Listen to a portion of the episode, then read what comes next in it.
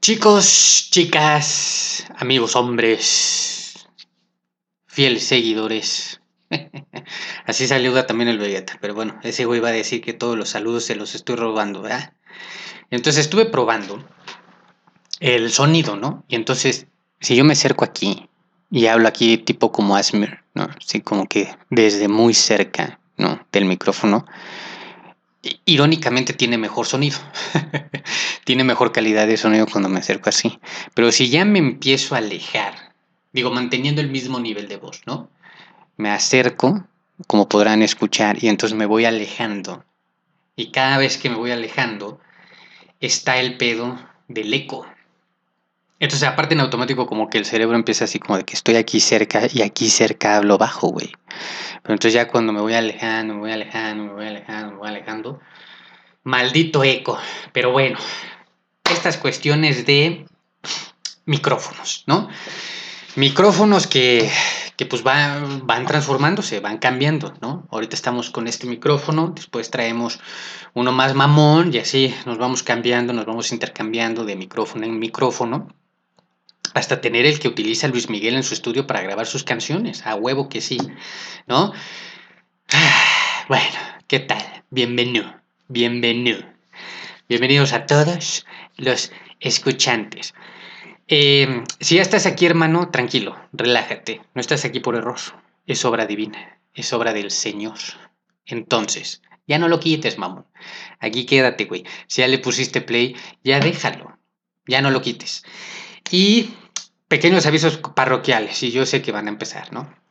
Todos van a empezar así como de, ay, no, Lecter, no mames, no chingues, güey, no empieces con tu pinche cátedra de cada semana, de hueva. Sí, güey, lo tengo que hacer. Ahora entiendo, yo también era de los que me quejaba en su momento. O sea, yo era, o sea, yo veía a todos estos creadores de contenido y decía, puta, qué bien chingan, que si su página, que si sus redes, que si den like, que suscríbanse, que si qué bien joroban, eso y los pitches comerciales que a huevo nos tenemos que tragar, ¿no? Ahora lo entiendo. Ahora lo entiendo. Y sí, en efecto, es este. Es útil. Es útil, sí, sí, es, es justo y necesario. Entonces, les iba a decir, antes que todo, y ya con esto me callo, ya, tranquilos, cálmate, cálmate, güey, cálmate. O sea, no pasa nada. Este, se me fue el pedo. Ya me regresó el pedo. Visiten mi página, güey. Visiten lavozdelfanático.com.mx. Así, güey. O sea, e, esto es como cada capítulo de Victorious o, o de, no sé, güey, Carly, güey, de estas series de Nickelodeon, ¿no? Que terminaba y visita, este, te decían, güey, visita theslab.com, ¿no? Así como. Y aparte, pues eran los créditos, ¿no? De que capítulos de 25 minutos.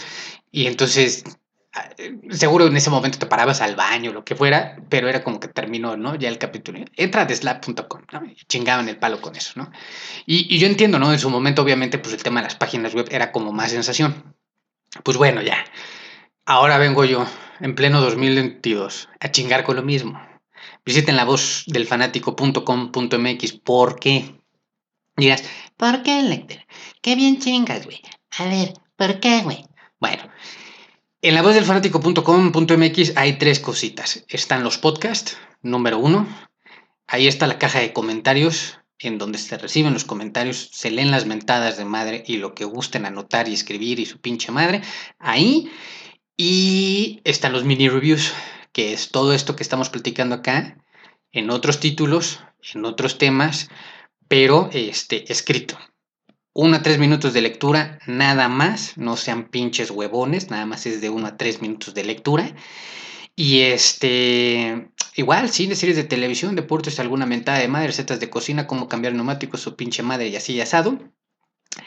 Y este, y es mi pasión número uno, escribir. Si ustedes se fijan, y ahora me he estado dando cuenta, y ahorita ya, ya, ya, ya vamos a tema, ya no estén chinchando, es que bien chingan, güey, aguanten. Si ustedes se fijan, eh, creativo, o bueno, en este caso Roberto Martínez, este, porque de seguro hay algunos que no se han dado cuenta, eh, él sigue escribiendo. Él empezó escribiendo, él lo platica, él empezó escribiendo y después pasó al tema del podcast. Y luego ya se unió a las redes sociales. Sin copiarlo, e irónicamente estoy pasando lo mismo, porque esto yo ya me enteré de su historia a la mitad de lo que yo ya iba en este proceso. Entonces ya ahí fue cuando dije, ah, no mames, qué cagado, yo también, güey. Entonces, pues sí, él sigue escribiendo, su pasión es escribir, la mía también, en este pedo estamos y no lo vamos a dejar hacer por unos cuantos millones de huevones en este país y en este mundo que no leen, ¿no? Que no les gusta leer. Entonces, no te ofendas, si te queda el saco, póntelo. Si no, chingue su madre, vas a la voz del fanático.com.mx, te vas a mini reviews. Ustedes disculparán, y visitas este, ahí todo lo que he escrito de estas lindas películas, series, deportes y su pinche madre. Cámara pues. Ah, y sí, tranquilo. Y si ahorita tú estás diciendo, ¿cómo? ¿Este pendejo también habla de deportes? A veces, a veces. Son temas más candentes, son temas más globalizados, son temas más comercializados. Sí, soy, este, pues sí, muy fan de los deportes, muy cabrón, muy, muy cabrón, pero este, es más grande mi amor al, al cine, y a la serie de televisión.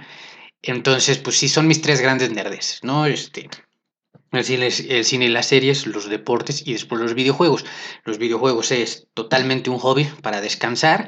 Los deportes es una pinche pasión que la siento hasta en los huevos, güey. Y, eh, y el cine y las series, pues es el amor de mi vida. Si me pudiera casar con alguien que yo creara de mi concepción, sería el cine, ¿no? No, me caso contigo. Bueno, dicho esto y otras harta de mamadas, pues ahora sí, Comenzamos.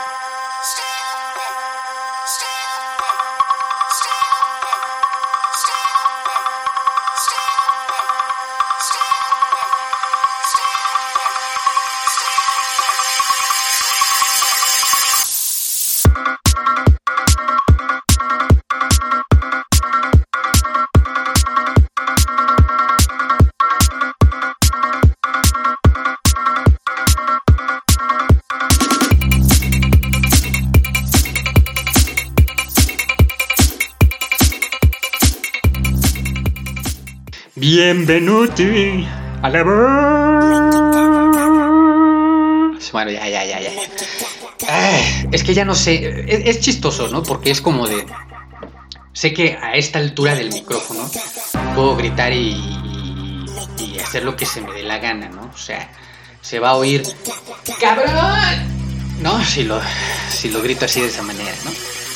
Pero este, no, que de hecho ni estoy gritando pero ya, ya, ya viendo que la fidelidad del sonido de mi micrófono queda a mejor en esta pinche altura, que, se oye mejor así, pues sí tengo que a hablar, ¿no? Como este, como Carmen Aristegui, ¿no? Cuando se pegaba el micrófono. Y ahora entiendo por qué. Bueno, ¿para qué estamos aquí, no? ¿Para qué le diste play? Pues bueno, como ya pudiste ver el, el nombre del podcast del episodio de hoy, ¿no? Es este Ghostbusters. Ghostbusters. Ghostbusters. ¿No? Ya, ya me empiezo a sentir como en estos pinches videos de YouTube TV. ¿no? Se pronuncia así. Ghostbusters. Chinga tu madre. Bueno. Sí, vamos a hablar de Ghostbusters Afterlife. Esto está interesante porque este, hizo una dinámica, ¿no? Una pequeña dinámica con quienes. Pues bueno, con mi pequeño grupo de cuates, ¿no? Los benditos 15, 20 cuates santos cristianos que me escuchan y algún otro perdido como tú, ¿no? Este, yo dije, eh, es, muy, es, muy temprano, pero pues uno ya, uno ya nació con, con, espíritu de diva. Entonces yo dije, pues vamos a preguntar en Instagram, güey, ¿qué quiero escuchar, mamón? ¿Qué quiero, o sea, qué quiero escuchar? ¿Qué quiero leer, mi rey? A huevo. Y curiosamente, eh, Ghostbusters estaba frente a Soy Georgina.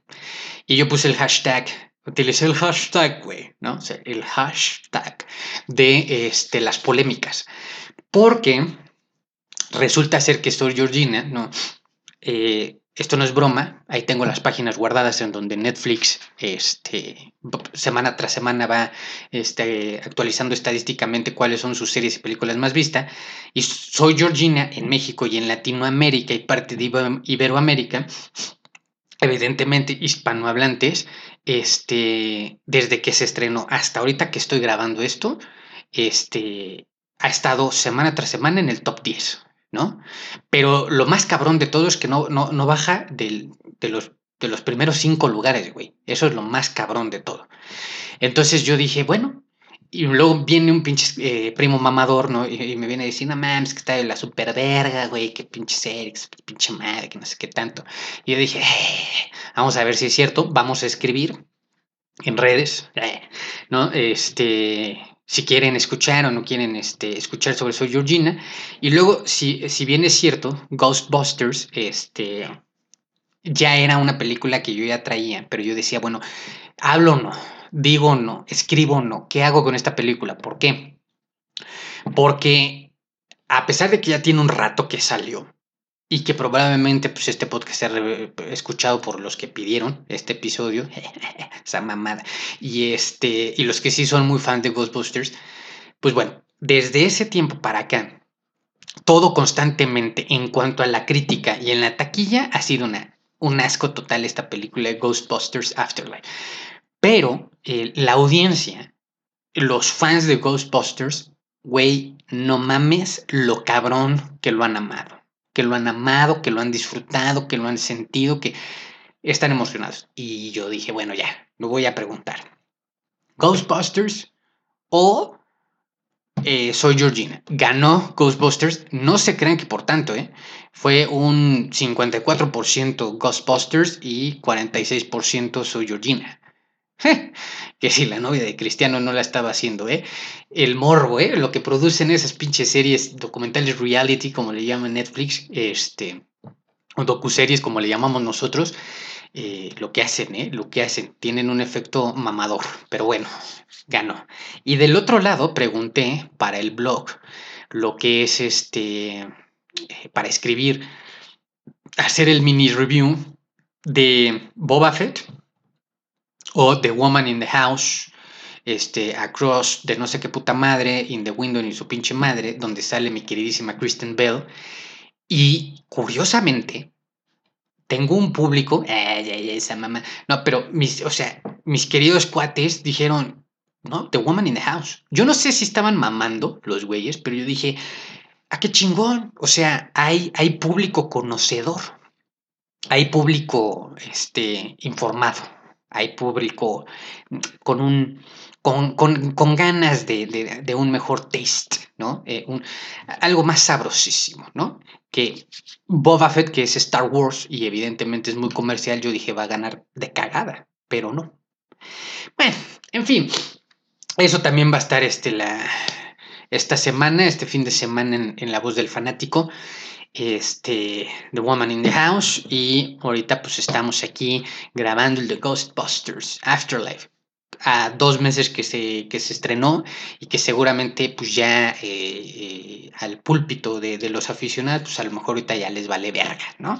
Este, pero bueno, a mí me vale madres, a nosotros nos vale madres, aquí hablamos al universo y pues si llegó a ti este episodio pues bienvenido, bienvenido hermano, este hermana, quédense aquí pues, y, la vamos a pasar este mamalón, chingón de huevos, ¿no? Cámara, pues. Em, premisa para, para, empezar con Ghostbusters. para entender esta película, entender, hablar, ay cabrón, analizar Ghostbusters Afterlife. Aquí la premisa, ¿no? Y yo lo anoté así como la polémica secuela de Jason Reitman, el hijo del director original de las películas, Ivan Reitman, ¿no? De las películas originales de los ochentas. Y entonces le acomoda un pinche título así, mamador, mamador, medio pendejo también. La crítica le da un batazo duro, la audiencia le aplaude y en taquilla hace un ridículo enorme. Tengo que mejorar en el título, pero bueno, así anoté la premisa.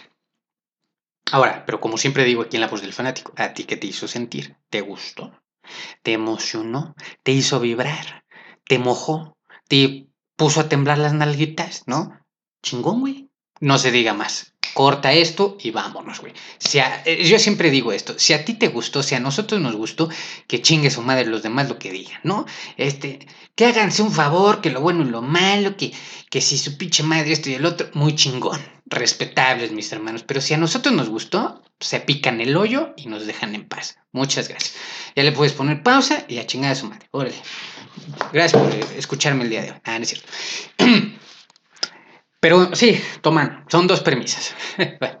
Esa fue, digamos, el título. Pero aquí hay dos maneras de ver esta movie, ¿no?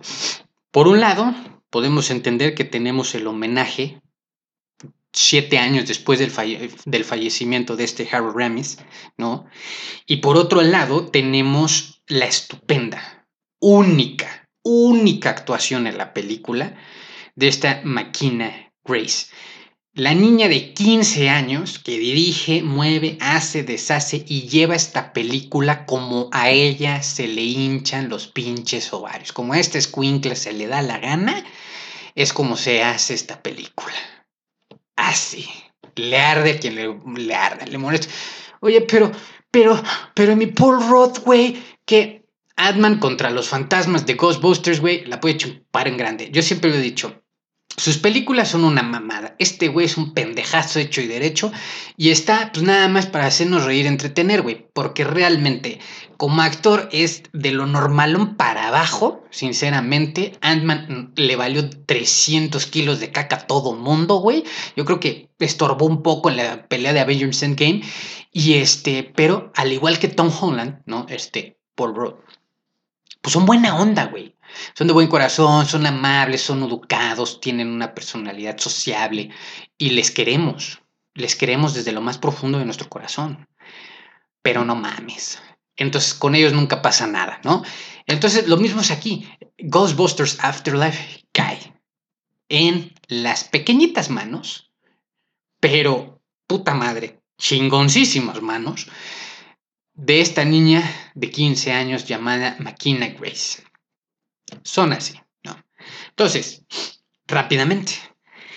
Evidentemente dedican la película, no quiere decir que sea propiamente como de, ah, ok, tras la muerte de, de este Harold Ramis vamos a, eh, a, a, hacer una nueva película, que, que ojo, eh, esta es la secuela directa de, de la película original de 1984, ¿no? Y por supuesto, pero esto ya lo hablaremos más adelante, se pasan por el orto el remake de Ghostbusters con un equipo femenino donde pues sale este, Melissa McCarthy, Kristen Big y, y compañía. A mí me encantó la pinche película, pero bueno, a, a, Sony y a Columbia Pictures les valió verga. Entonces es directamente la secuela, pero no es como que propiamente dijeron, bueno, vamos a en hacer en honor a no, ¿por qué? Porque lamentablemente este, fallece Harold Remis en el 2014 y es hasta 2019, aquí tengo la fecha exactamente, es hasta el 16 de enero de 2019 que se reúnen en, en, entre Columbia Pictures y Sony Pictures para tratar el tema, ¿no? O sea, lo revela Entertainment Weekly, ¿no? Este, esta revista de cine, que, que, que ya, ya habían pláticas, ya habían reuniones, ya había este por ahí decía los rumores que en esa fecha ya tenían un John, un, un, un, borrador, ¿no? De lo que vendría a ser este, esta nueva entrega. Eh, hablamos de cinco años después, no, no, podemos decir como que ok, pero evidentemente al ser uno de los eh, actores o de este elenco original, ¿no? Que cautivó a todos los niños y niñas de, de, los ochentas, eh, pues evidentemente eh, es, eh, es, imposible pensar que la siguiente entrega que, que, que, se haga de Ghostbusters no, no, va, no se va a rendir un homenaje o no se va a hacer mención, ¿no? O algo va a haber en el, de, de este cuate. Entonces, pues metido con calzador o no, pero eh, que yo creo todo lo contrario, o sea, fue también con toda la intención, incluso este, porque hasta si lo piensas en la película dices, bueno, a lo mejor no era necesario verlo directamente a este Harold Ramis, ¿no? Ramis, este, a lo mejor no es necesario, ¿no? Pero querían, ¿no? Y, y, lo presentan en la película como cuando salió, ¿no? En, en, en, los, en el 84, joven y este, fuerte, mamado, ponderoso en su traje. y este, y, pues bueno, e, e, es un, es un toque, ¿no? Es un detalle, ¿no? Es como que un, un besito, un apapacho, y, pues claro, ¿no? Nuestro más sincero pésame y, y, ojalá descanse en paz Harold Ramis, ¿no? Este, eso lo tenemos por un lado, ¿no? Y, y, la gente podría pensar, es que el homenaje, ¿no? Es que el juego de la nostalgia, ¿no? Es que hagamos uso de la nostalgia y pensemos en este sentimentalismo y en este juego. Ok, Sí, pero no. Y, y, se puede notar, ¿por qué? Porque tenemos una historia que, aunque tiene que ver directamente con el personaje de Harold Ramis, ¿no? Eh, eh, el doctor Egon, ¿cómo se pronuncia? Spengler, Spengler, como se diga, pues. Este, como lo podemos ver ahí, aunque sean sus nietos, ¿no? Sí, evidentemente, pero eh, si, si, somos muy, eh, muy pinches este, tiquismiquis, ¿no? Realmente querían hacer un game changing, ¿no? Es decir, ya pasamos por un remake femenino que, repito, a mí me encantó, pero este, directamente ellos, para ellos significó una enorme pérdida de dinero, de dinero esa película, entonces se lo pasaron por el alto de triunfo y dijeron, ni madres. Y ahora presentan un elenco, evidentemente, de niños y entonces están cambiando. están queriendo innovar. Y aunque haya secuencias, no haya, haya secuencias en esta historia que tienen que ver con las originales, porque es el mismo mundo y vemos este mismo tipo de monstruos y etc., fantasmas, mejor dicho, están queriendo innovar. O sea, Jason Reitman quiere innovar con un grupo joven de niños, ¿no? En otro tipo de situaciones, ¿no? En, originalmente eran adultos, ingenieros físicos y científicos, y aquí tenemos a una niña maravilla, ¿no? Con un pendejazo de hermano, y este... Eh, su mamá que, que, que, bueno, vive en, en, algún mundo de Teletubby y, este, y los que le acompañan ¿no? a esta historia, como es el taradazo del Paul Rudd, que nos cae muy bien, pero te tazo al final de cuentas. Y lo, yo creo que lo, lo otro mejor de esta película es podcast, ¿no? Muchas gracias a nuestro querido podcast, que se volvió el nombre de este chamaco, pero este. Pero sí, evidentemente es toda una innovación. Por ahí va. O sea, son dos premisas, pero por ahí va la película. Ahora, tomando estas cosas en cuenta, y ya metiéndonos ahí más a, lo profundo de, esta, de esta shit, ¿no? De, la crítica que está rondando por ahí.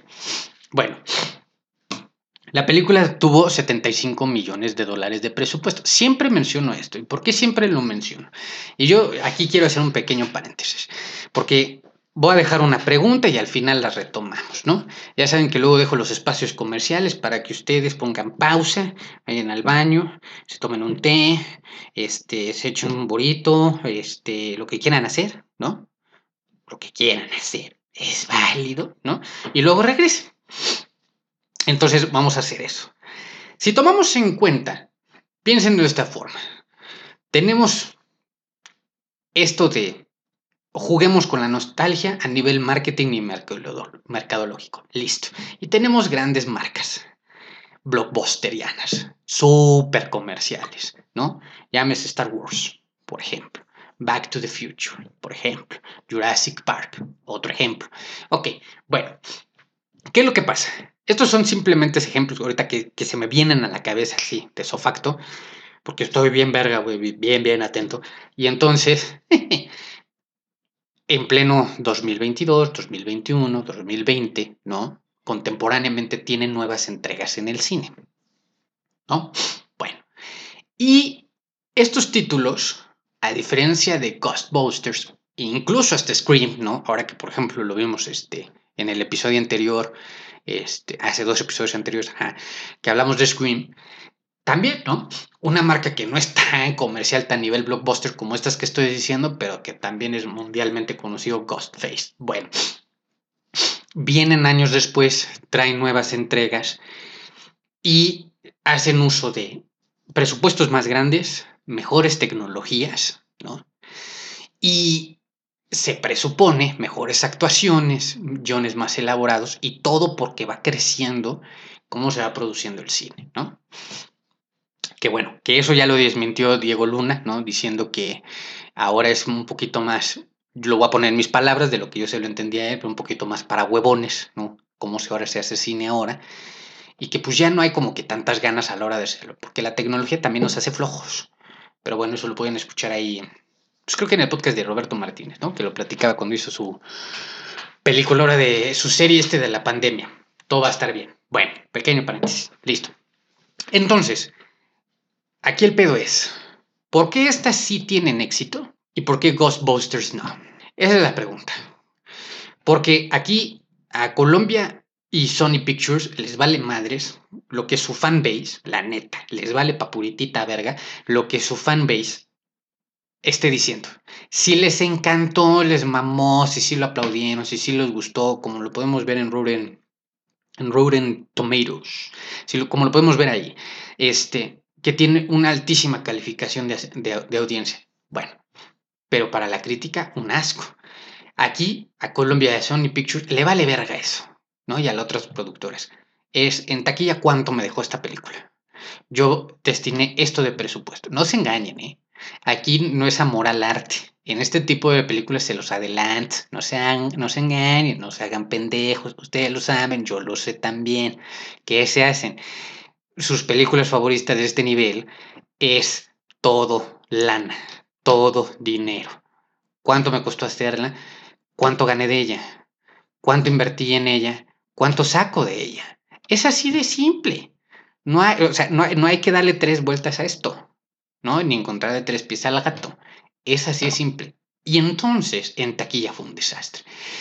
Pero ¿por qué no sucedió lo mismo cuando vimos este, The Force Awakens, ¿no? Con, en, esta nueva trilogía eh, que ya al final quedó medio piñata de Star Wars. ¿Por qué no? Porque esa fue, se fue directito, ¿no? A este, al top 10 de las películas más vistas de la historia del cine.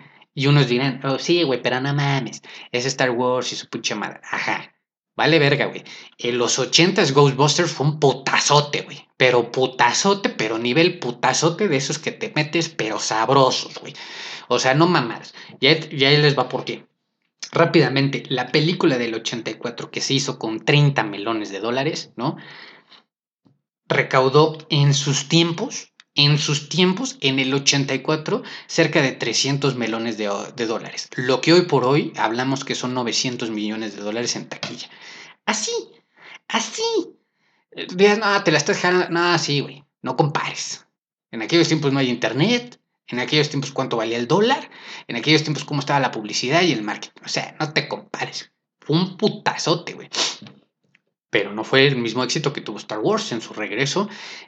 Jurassic Park, después de una trilogía increíble, la segunda un poco más floja, pero bueno, fue una trilogía increíble, eh, regresa con Jurassic World y también se va directito para el top 10 de las películas más vistas en la historia del cine. O sea, vuelve a ser un putazote, güey. Y ahora lo vemos con Scream, ¿no? O sea, por ejemplo, este Ghostface. Eh, pasan 10 años, ¿no? Y si hace 10 años la medio cagaron, bueno, pasan 10 años y le sale sensacional y la película para hacer Scream, para hacer Ghostface y, para, y, y, lo que ellos estaban midiendo dentro de sus películas, ¿no? Recaudó 110 millones de dólares a nivel mundial. O sea, le fue poca madre, ¿no? O sea, si ellos recuperaban simplemente lo que invirtieron, ya se daban de santos, güey. De santos. Ellos, ellos calculaban que iban a recuperar 35 millones de dólares en taquilla, güey. Y después ven y al final resulta ser del mes que estuvo 40, o sea, fueron 110 millones. ¿Por qué no sucede lo mismo con Ghostbusters? Ahí dejo la pregunta. Piénsenla tantito. Más adelante la regresamos, ¿no? Y la tocamos. En el, en el intereste, voy a dar unos pequeños datos curiositos. Que yo creo que ves lo que pudo suceder, ¿no?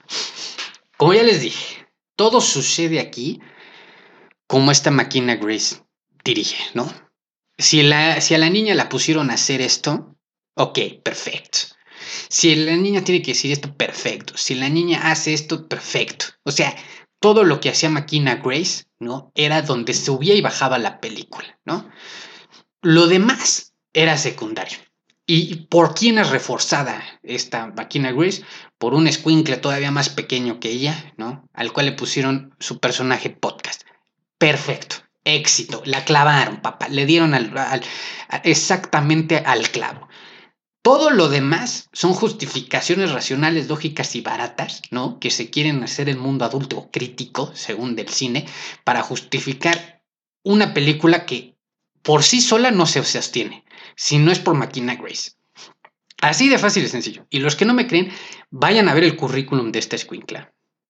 Y vayan a ver a sus 15 años el currículum pendejo que tiene. O sea, pero pendejísimo que tiene. Está cabrón. No, eh, pendejísimo en el sentido peyorativo de que es una locura. Es una ridícula. Es que a sus 15 años tenga tremendo currículum, güey. Vayan a verlo. Vayan a verlo. Porque esta niña ya estuvo nadando con los peces gordos. Ya se la sabe qué hacer. Y ahorita la ponen en una marca como es Ghostbusters, güey. ¿No? En un personaje principal. Y de ella y de ella se mantiene toda la película. Todo lo que sucede con esta niña es lo que mantiene la película. Está cabrón, pero vayan a ver su CV. No me estoy mamando. Ahí tiene un premio ella de la Asociación Crítica de Hollywood, en donde le dieron el premio al futuro de Hollywood. ¿no? Este premio que le dan a lo que se viene, ¿no? Como Mimi Bobby Brown, o como las que me digan que están en esta y que pintan para romperla en grande, se lo dieron a ella. O sea, esta niña tiene talento. Ven nada más a los 15 años que pinche ve tiene. Aguántate cuando tenga 30, va a ser una mamada. Seguramente va a tener un Oscar ya a los 30 años, güey. Seguramente. Entonces, no me ahí vayan y lo checo. Pero, ¿qué demás pasa con la película? O sea, ¿qué otra cosa tiene Ghostbusters, no? Afterlife. ¿Por qué? Si revisan las calificaciones, ¿no? Como digo, en la página de IMDB, ¿no? En inglés, la califican con 7.3 de 10. Me parece elevado.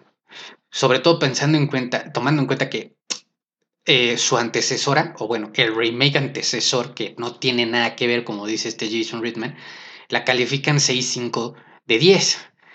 Y sinceramente, me parece muchísimo mejor película ya en un aspecto general que esta. Totalmente. E, e, esa otra película de 2016 tiene mejores efectos especiales, mejor elenco, mejores diálogos y tiene una comedia muchísimo más entretenida que la de esta. Pero sin embargo, la crítica que luego no la puede chupar en grande la califican mejor esta que la anterior. Se me hace una mamada. Y ese es ahí donde me quiero parar, ¿no? Eh, los efectos especiales. A mí me vendieron esta película que iba a tener unos efectos especiales mamoncísimos tratándose de Ghostbusters. Y luego los veo y digo, ¿qué mierda es esto? O sea, ¿cómo por qué? Ok, la anterior, el remake de 2016, fue tuvieron un budget, ¿no? Un presupuesto de 144 melones de dólares. Después de la chingada porque nada más recuperaron 228. Eso es pérdida, eso es pérdida. Pero esta nada más fueron 75 melones. Y recaudó menos que la anterior. Con 196. O sea, en cuanto a números, salieron perdiendo también. Aunque fue menos el presupuesto, fue la mitad del presupuesto, ¿sí? Es casi lo mismo que recuperó la otra. Con el doble de, de presupuesto. Es una mamada. Y yo quisiera saber, ¿y los 75 melones en qué se los gastaron? No me vengan a hablar que el diseño de, producción, porque es bastante normal, y no me vengan a decir, este, que utilizaron no sé qué pinche tecnología para grabar la película porque no tiene nada de especial. ¿En qué se mamaron los 75 millones de dólares? Bueno, quien sepa la respuesta de manera real, que haya estado ahí en el set y que haya visto los números, pues que nos diga, porque ves los efectos especiales y para tratarse de Ghostbusters es una mamada. Aquí va otro pequeño paréntesis, pero no nos hagamos pendejos. Todos los fans de terror, que salgan, que salgan ahorita todos los pinches mamadores del cine de terror. Es muy simple y sencillo. Una película de terror. Si no tiene buenos efectos especiales, hoy en día es una mierda. Salvo que sea terror, estilo Scream, Halloween, de asesinos, ¿ok? Asesinos seriales, de pinches maniáticos, ¿no? De este estilo, Masacre en Texas, Gore, Hostal, todas estas, ok. Pero cuando ya hablamos de terror espiritual, ¿no? Sobrenatural, es importantísimo que los efectos especiales no sean decentes, lo que le sigue de buenos. Esto es una película para niños. Goodbye. Después hablamos de cine de terror. ¿Cómo no? Bueno, regresando a Ghostbusters. es lo mismo. Tenemos fantasmas, hay buenos efectos especiales. Se ven bien piñatas. Mm, ya vamos perdiendo 1-0. Luego, otros argumentos. otros pequeños argumentos, otros puntos de vista. Hasta aquí todo fine. Van tomando nota. Chinga, nada, no es cierto. A ver, vamos a ser sinceros. Porque luego de pronto uno escucha, uno escucha cada barbaridad allá afuera. Pero está bien, así se hace el diálogo, así se hace la discusión. Este, yo siempre he dicho que a, mí me parece que hay un punto crítico para este tipo de películas y para cualquier tipo de película, ¿no? Es, tu película dura 120 minutos, 140, 150, 170, lo que su puta madre dure, chingón. Pero desde el minuto cero, desde el segundo cero y la milésima cero, hasta que termine tu película, ¿sí? Hasta que salgan los créditos, si empiezas chingón, terminas chingón. Si empiezas muy verga, terminas el doble de verga. Si empiezas extremadamente pasado de huevos, que no mames, que pinche película, ¿no? Terminas haciendo la odisea y montándote un pancho, pero cabrón, güey. No menos, perro. No menos, papi. O sea, no menos, no menos. Es a huevo así. Si tú a la mitad de la película se te cae el traste, la riegas, si dices, a huevo, ya tengo mi cafecito hecho, ya tengo mi pancito en mano, me voy a la sala a tragármelo en paz. Y antes de llegar a la sala, se te cae el pinche café o el pan. Perro coraje, güey. Se te echó a perder tu merienda. Ni pedo. Ni pedo. Lo mismo sucede en el cine. Si a la mitad de la película se te cae, pues estás bien pendejo, güey. Ya la echaste a perder. Si, si del eh, minuto cero al 50 se te valió madre la película, el resto de la película y la película en general te la van a calificar como mala, güey. ¿Por qué? Porque los últimos minutos de absolutamente todo en esta vida es lo que nuestra mente recuerda de toda la aventura, toda la experiencia. Si los últimos minutos de tu película son una mierda, toda la película nos va a parecer una mierda. Así haya sido un inicio brutal y tengas unas actuaciones que te cagas, si al final de la película sales con alguna mamada y, y yo la pago y termino emputado, de malas, con un sabor amargo, lo que sea, y no me gustó, toda la película no me habrá gustado. O tendré una idea en general mala. Ahí tiene el ejemplo. ¿Cómo termina Game? Puta madre, lloramos todos, excitados, ¿no? Paradísimos. Yo andaba como burro en primavera, ¿no? Cabrón, güey. Todo el mundo llorando, güey. Todo el mundo así de no mames, qué chingón La paz entre nosotros, hermanos. Besemos, hagamos el amor, qué chingón. Y, entonces el resto de la película, eh, o sea, una vergonería, güey. Claro, me estoy yendo un ejemplo muy mamón, ¿no? De éxito para vender y comprar, éxito de, eh, subo el valor para esto y el otro, bueno, si es Disney, bueno, ok. Pero me entienden el punto. A la mitad de esta película, vamos bien, después de la mitad, el error que veo en casi el 90% de las películas hollywoodenses, blockbusterianas, comerciales, que es aspirábamos, ¿no? O sea, inician con esta idea de aspirábamos a hacer una película decentemente bien para la, la, crítica, para mi suegra, para mi nuera, para mi cuñado y para todo pinche mundo, y terminamos cayendo en la típica película dominguera, palomera, y que no pasa absolutamente nada con ella. Y la academia se sigue riendo. Y el Oscar se sigue riendo y, y, toda esa bonita élite, ¿no? Hermosa élite, ¿no? Este, la cual va a presentar sus películas, festivales y en lo cual se premian entre ellos, etc. Y, que a la mitad de las películas mm, a veces ni llegamos a conocer, bueno, pues ahí tienen el porqué. Porque tienen prisa por acabar. Yo no sé cuál es la maldita prisa por terminar la película. Es decir, es Ghostbusters. Tienes una historia, tienes una buena idea, ¿no? Y tienes ahí eh, un medio elenco y eh, un director promedio. Hay, hay, hay elementos para que esto cuaje chingón. Pero tienes prisa, güey. Tienes prisa por terminar la puta película, güey. Tienes prisa por terminar la pinche serie, güey. Ya. Le quieres dar cortón, le quieres dar crán, ya quieres terminar con esto. Ya, yo, no, yo no entiendo cuál es la maldita necesidad de terminar ya con la película. ¿Por qué? ¿Por qué? Que alguien me lo explique. Entonces, del minuto 0 al 50 vamos buenísimo, pero del 50 al 100, ¿qué pasó? ¿Qué pasó? ¿No? Esto es acá, ¿no? Esto, es como, pues, como cuando pues, vas a, este, a darte amor eh, con, con, tu linda pareja, ¿no? Está muy chingón el preámbulo, ¿no? El jueguito previo, ¿no? Está sabroso, están las velitas puestas, ¿no? La, la, cama con florecitas, los chocolates, la cena estuvo poca madre, que el besito acá, que el masajito allá, la música quedó perfecta, la fotito, la selfie para el recuerdo, no la subas por favor, claro que no es para mí, lo que sea, todo está de huevo. Y a la hora del acto, valió verga. Al vato no se le para o la vieja se queda dormida. Así es esto. Así sucede con Ghostbusters Afterlife y con muchas de este estilo. Tenemos una buena idea, tenemos prisa por acabar. Y entonces, ¿qué pasa?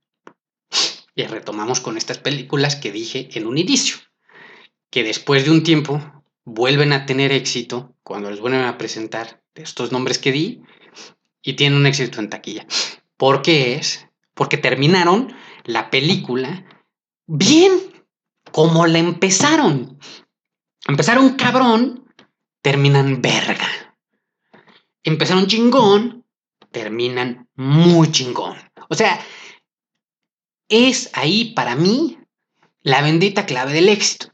Ya empezaste a hacer algo, está oliendo poca madre ese pastel en el horno, pero al final se te quemó. Valió madres. Te salió, lo condecoras al pinche pastel, le tomas una foto, y te quedó de huevos, güey. Nadie te va a decir nada, pero aquí en este caso tienes prisa por acabar.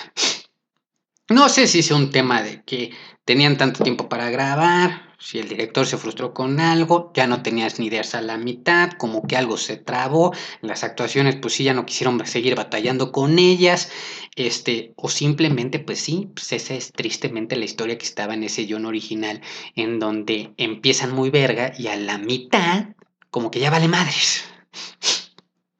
Yo escribo. No soy ningún escritor profesional, pero me gusta escribir. A mí me ha pasado. Empiezas, tienes una idea muy verga, le empiezas a escribir y a la mitad ya no sabes ni qué pedo. Te frustras, te bloqueas, te da hueva, te deprimes, te quieres dar un tiro, cortar las venas con galletas María, lo que sea, pero ya no te sale del orto terminar la película. En este caso, perdón, la historia. Lo mismo es acá. Entonces ahí lo podemos ver en Ghostbusters Afterlife. A la mitad de la película pasa algo. Que se quiere caer. Y se cae. Tenemos un inicio muy chingón y tenemos un final medio pendejo. Ahora, unos pequeños datos curiosos de la película. Claro que sí, nadie los pidió, nadie, nadie los pidió, pero no. Pero es importante porque también esto tiene que ver con qué pasa después de la mitad de la película. Todo se va entreconectando. O sea, nada más Pongamos atención tantito. Ok. Rápidamente. ¿Alguien vio a Olivia Wilde en la película? Levante la mano quien sí. Cállense los que no. Ok. Si levantaste la mano, eres la persona más verga que he conocido. O no he conocido en mi vida. Los que no levantaron la mano, se quedaron igual de pendejos que yo. Este, pues sí, güey. Resulta ser que Olivia Wilde sale en la película. Ni puta idea. Ni puta idea, me di. Y eso que estoy muy fijado luego en los detalles y por andar luego a veces de pinche chismosito, te pierdes de ese tipo de cosas. Nunca me di cuenta. Y uno dirá, pero ¿a qué viene esto? A ver, ¿quién es Olivia Wilde? Ah, claro, todos pensarán Doctor House. Sí, sí, sí, sí. La doctora 13, ¿no? Y entre otras cositas, bueno, también ya tiene un rato, ¿no? Que tiene un currículum hasta por ahí de 2010, 2011 muy bueno y después pero esa es otra historia, para, para que los entretengo con Olivia Wilde. El chiste es, sale Olivia Wilde, güey. Resulta ser que ella es este, la diosa esta, Gozer, ¿no? La, mujer esta. Yo, yo, yo me quedé, este, flipando. Iba a salir todo el elenco, el elenco original de Ghostbusters. Pero resulta ser que este Rick, ¿no? Tuvo una cuestión de agenda y no pudo salir porque estaba grabando lo que parece ser este, una nueva adaptación de Querida encogía a los niños. No voy a hablar de eso porque ya después de lo visto y lo sucedido, mejor ahí nos quedamos. Pero por eso no, iba a salir todo el elenco original. Ahora, otro pequeño datito mamolón. A la segunda película de Ghostbusters, porque todo el mundo piensa la primera, y a muchos le gusta la segunda. Pero la segunda, ¿sí? Que le fue muy bien. Para lo que había sido la primera, habían presupuestado que iba a ser el doble que la primera en esta segunda entrega. Y no, se les vino abajo también. Y muchos ahí apuntaban a Steven Ridman.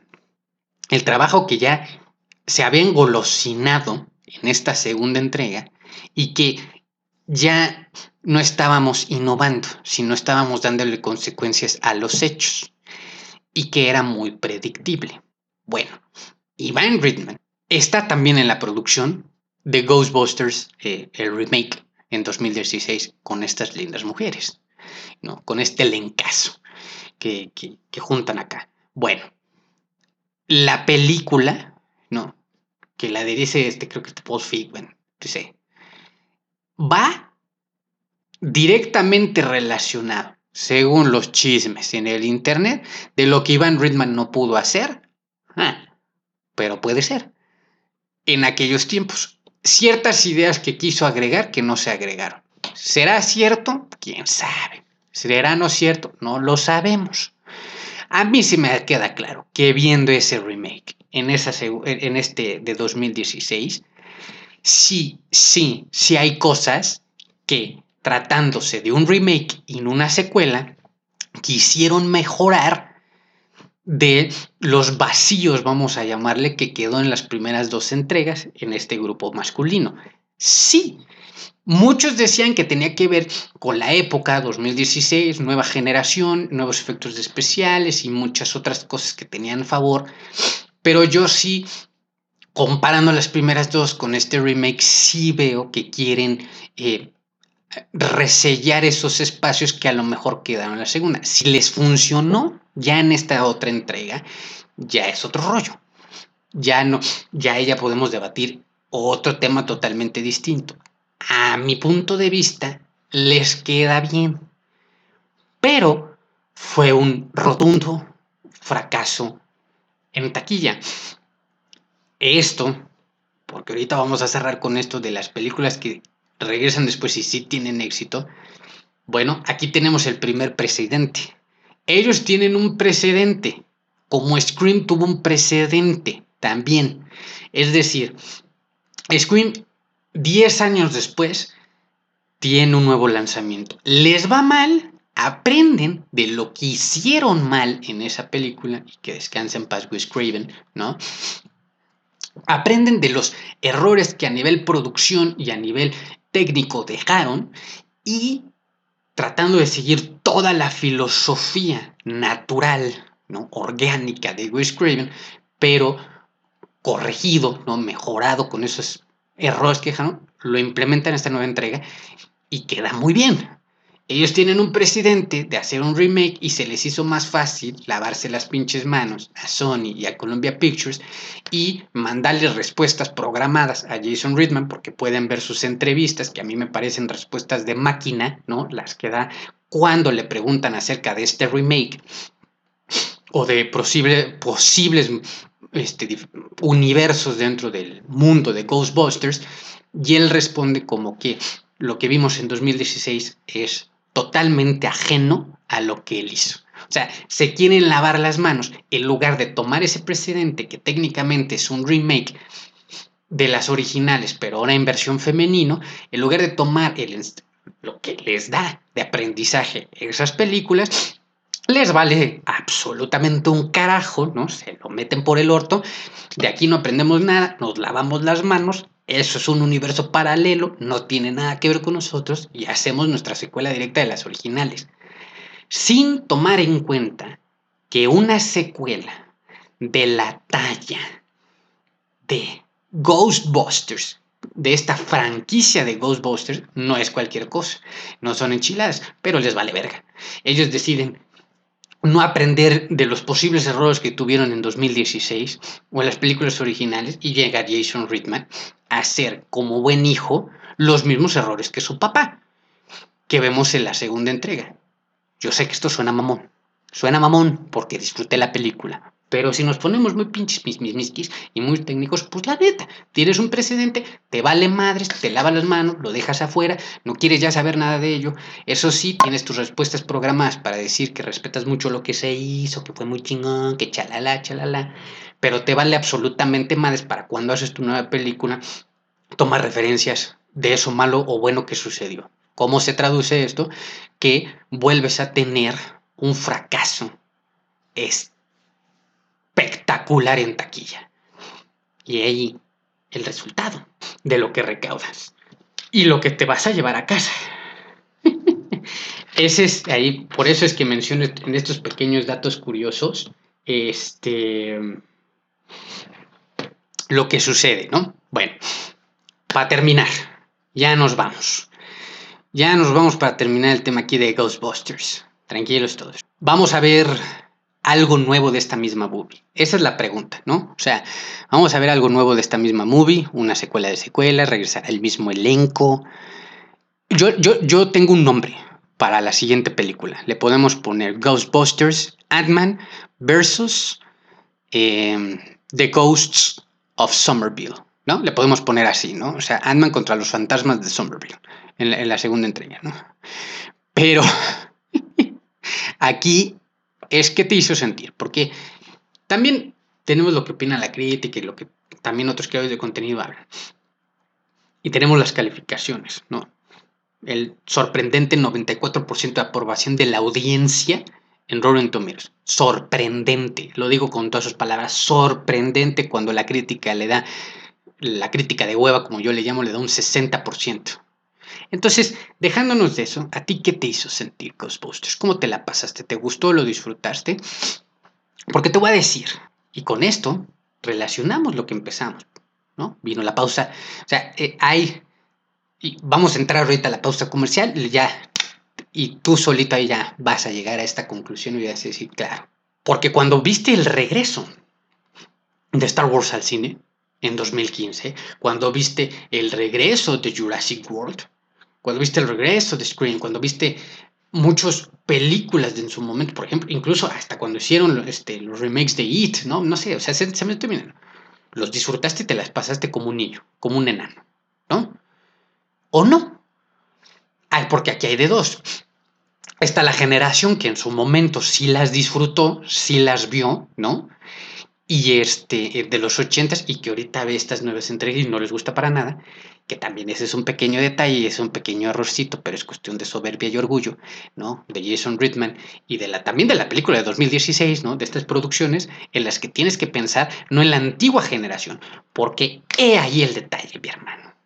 Y esta era la respuesta a la pregunta inicial, ¿no? ¿Por qué aún así les va mejor y otras no?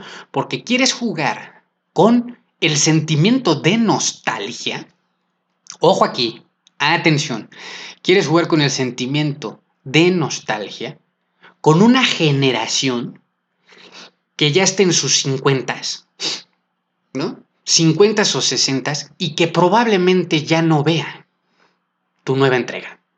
Por muy jóvenes están en los 40 y pico. Y ya no va a ver tu nueva entrega. Ya no se van a enterar. Ya son casados, ya tienen hijos, trabajan todo el día, ya no van, y si van al cine o prefieren salir a cenar románticamente con su pareja, créanme que se van para allá, ¿no? O a ponerse un pedo, cualquier otra cosa.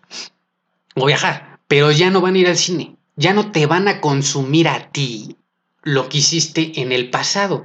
Quieres jugar con el sentimiento de nostalgia con una generación que ya no te va a ver. ¿Cuándo debiste haber pensado en jugar a ganarte a una nueva generación y a una nueva audiencia. Y lo que hizo bien, aunque sea en la primera entrega de Star Wars, The Force Awakens, aunque sea Jurassic World, porque ya, las, bueno, ya vimos las secuelas y en qué acaba, ¿no? TC, las que estamos hablando y las que tú ahorita se te ocurran, lo que hicieron bien estas franquicias, que les fue bien en taquilla, fue pensar en esta nueva generación y si se podía, en la anterior generación y traérselas de regreso y juntarlas en la sala y juntarlas a todas y mezclarlas. Me gano esta nueva audiencia porque tengo esto y esto y esto y esto y el otro. Tengo todas estas razones enumeradas del 1 al 10 de por qué me voy a ganar a esta audiencia. Y de, o sea, enfilado, ¿no? O sea, chicle y pega, me traigo a la anterior generación por estas y estas otras razones. Claro, estás pensando en esta nueva generación y en la anterior. Y desde ahí produces unos títulos que después la rompen en taquilla y jugaste bien con la nostalgia. A Ghostbusters le valió verga. Ghostbusters solamente en Afterlife quisieron innovar en un cast. A lo mejor argumentarán, para pensar en las generaciones juveniles, ay güey, no mames. A estas generaciones juveniles les quieres llegar con estas historias de fantasmas para una comedia más familiar. Cuando estos niños ya ven cada cosa en Netflix, mm, ese ya es otro tema. Pero ok, te lo puedo creer ahí. Va. Pero el resto de la historia, los argumentos y la narrativa que tienes en tu película, está pensada para que la entienda la fanbase de Ghostbusters y las generaciones anteriores. Pero las nuevas, aunque pueda ser sopaguada y se pueda digerir muy rápido, o le sabe insípido, o no le van a ver color, o no le van a ver olor. Es decir, como decimos aquí en el pueblo, te faltó dos para en estas nuevas generaciones. Y si en estas nuevas generaciones no le supiste llegar, porque ya después de que analizaron, disfrutaron, vieron, vivieron, experimentaron tu película, ellos no salieron a recomendarla. Ellos no salieron a bombardear el social media con todo lo bueno y todo lo positivo de Ghostbusters Afterlife. Fue todo lo contrario increíblemente el 94% de población que tenemos en Rotten Tomatoes de la audiencia para mí es, la, es mi generación y generaciones anteriores. Para mí. Pero que los números son estrepitosamente malos en taquilla, yo sí creo que tiene que ver porque ya en un, en una, en un cuadro más grande, ¿sí? Y a nivel internacional, tu producto no se supo establecer en los estantes de todas estas nuevas generaciones. No supo. Y yo tengo cuates que lo primero que leyeron fue que estaba mala, saben de qué es Ghostbusters y ya no la quisieron ver. O la vieron y no les gustó. Ahí yo creo que está el, la clave del éxito. ¿Se entendió o nos enredamos? Cámara, pues. Pues ahí lo dije.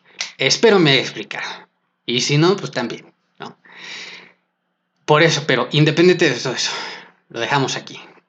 Vamos a hacer una pausa. Regresamos con las conclusiones y ¿qué te hizo sentir a ti? Yo, yo disfruté de Makina Grace como niño chiquito, ¿vale? Estoy maravillado y tengo buen ojo, sin que esto suene mal, no sean cabrones, cabrones, pero tengo buen ojo para ver a estas pequeñas actrices y estos pequeños actores que la van a romper chingón. Y esta máquina Grace no es decepción. Ya tiene un ratito que había echado ojo y yo dije, ve nada más que currículum, ve nada más que cosa hecho. Y yo disfruté de lo que hizo Makina Grace en la película. Y cómo la hizo, como ella se le dio la pinche gana. Yo, como una película palomero dominguera, la disfruto. Como un enano. No pasa absolutamente nada más. No es más relevante ni más trascendente. Ahí muere. Pero a ti qué te hizo sentir.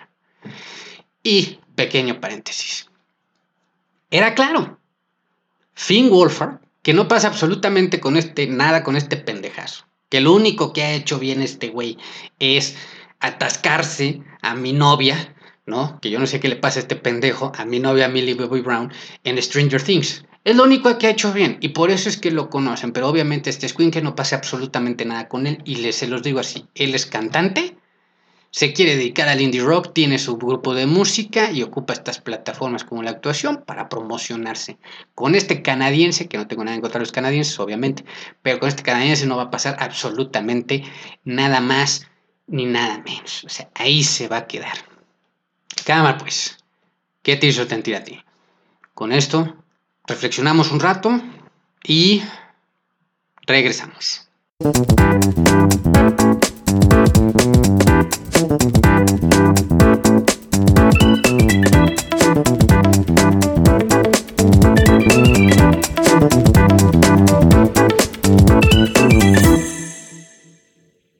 Ok, ya nada más antes de irnos. ¿Qué espero para Ghostbusters en el futuro? Si le van a dar chance a esta, película de regresar con este elenco, tienen que transformar 180 grados esta historia, este guion y esta narrativa. Sí o sí. Dos, mejorar los efectos especiales. Sí o sí. Y tres, que se tengan fe. Y que se tiren por todas que lo hagan en grande. Si es necesario volver a reventarse 150 o 200 millones de dólares en la siguiente entrega para traernos algo mejor de calidad, que lo hagan, que se lo crean ellos. Si no es cualquiera de estas cosas o va a ser menos, mejor que ni la hagan. Mejor que ni la hagan. Eso, si se quieren hacer un favor, traigan de regreso a Máquina Grace, ¿no? O, a, o alguna chamaca, ¿no? O algún adolescente de esta talla que les sostenga la película. Porque si no, no pasa nada nada, absolutamente nada con este, con ella, ¿no? Bueno, y pues nada más. Em, ya, ya lo saben, la voz del fanático.com.mx, ¿no? En redes sociales, en especial en, en, Twitter, en Instagram y en Facebook, como La Voz del Fanático con Hannibal Lecter. En Instagram es La Voz del Fan, del fan sin la E, La Voz del Fan. Y este, en Twitter es voz y un bajo fanático. Y en Facebook creo que sí es la voz del fanático. ¿no? Ahí, en redes, la voz del fanático con Hannibal Lecter. Este, en, el, en los Instagrams, el mío personal y en el de la voz está el Linktree con todos los enlaces para que puedan ver, escuchar, leer y enterarse de la voz del fanático everywhere, en todos lados. Este, lo prometido era deuda, les dije que ya pues, iba a ser el Instagram, ya se hizo, etc. Ahí vamos, paso a paso.